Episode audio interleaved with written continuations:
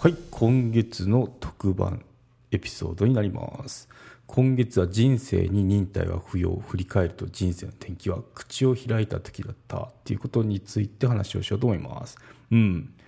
そうですね。新生活の季節です4月は、うん、で初めての社会人とかあとはまあ初めての勤務先とかさまざ、まなことが動く季節だと思いますね。でまあ、ツイッターで情報収集してるんですけど、適応障害って言葉がいきなり上がってきたんですよね、最近。で、ちょっとびっくりしたんですよ。で、まあ、そのツイートの内容とか見ると、まあ、頑張らないとか、あとは我慢しないとか、で、まあ、そういった適応障害になるような環境にしないとか、そういったものをよく見ましたね。うん。なんで、まあ、そうですね、去年の5月だったかな、5月適応障害、あの、深きょんさんですね。なってでそこから1年経って、まあ、そういった言葉がその、まあ、この環境が変わる時期なので出てきたのかなっていうのは思いましたね。うん、なんでまあビジネスをやる上でも、まあ、環境になれるって結構その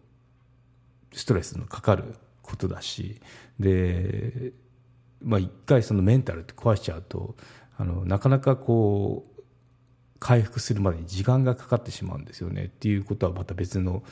ポッドキャスト番組である「ひろわたメンタル心理ラジオ」の方で話をしてるので、まあ、詳細ここでは触れないんですけどまあそうですね、まあ、多くの人にとって、まあ、天気でもあるこの季節なので、まあ、そのビジネス関係でそういえば自分の天気ってこうだったよなっていうのを話をしてみようかなと思いますね。は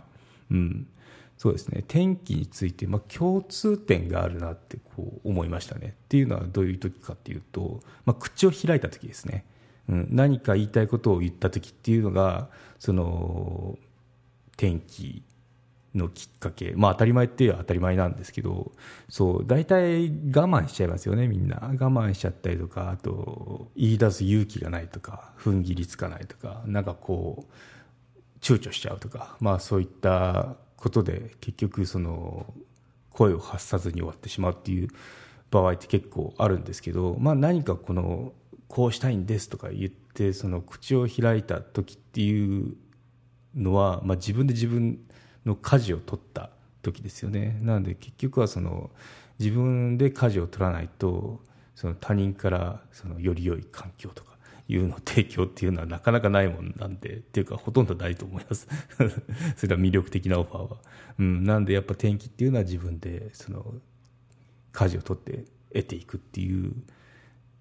のかなって思いますね、うん、なんで一番そのリスクとして考えても言うだけなんでまあ簡単じゃ簡単ですよね、うん、なんででもまあ勇気がいる。ことなんで、まあ、そこについて、まあ、経験談2つほど話してみようかなと思いますね、うん。はい、まず1つ目ですね。まず1つ目は移動ですね。やっぱこの会社員だった時に移動の願いをした時っていうのがありましたね、うん、そう。私生まれが関東なんですよ。でまあ育ちは九州のあの鹿児島の方で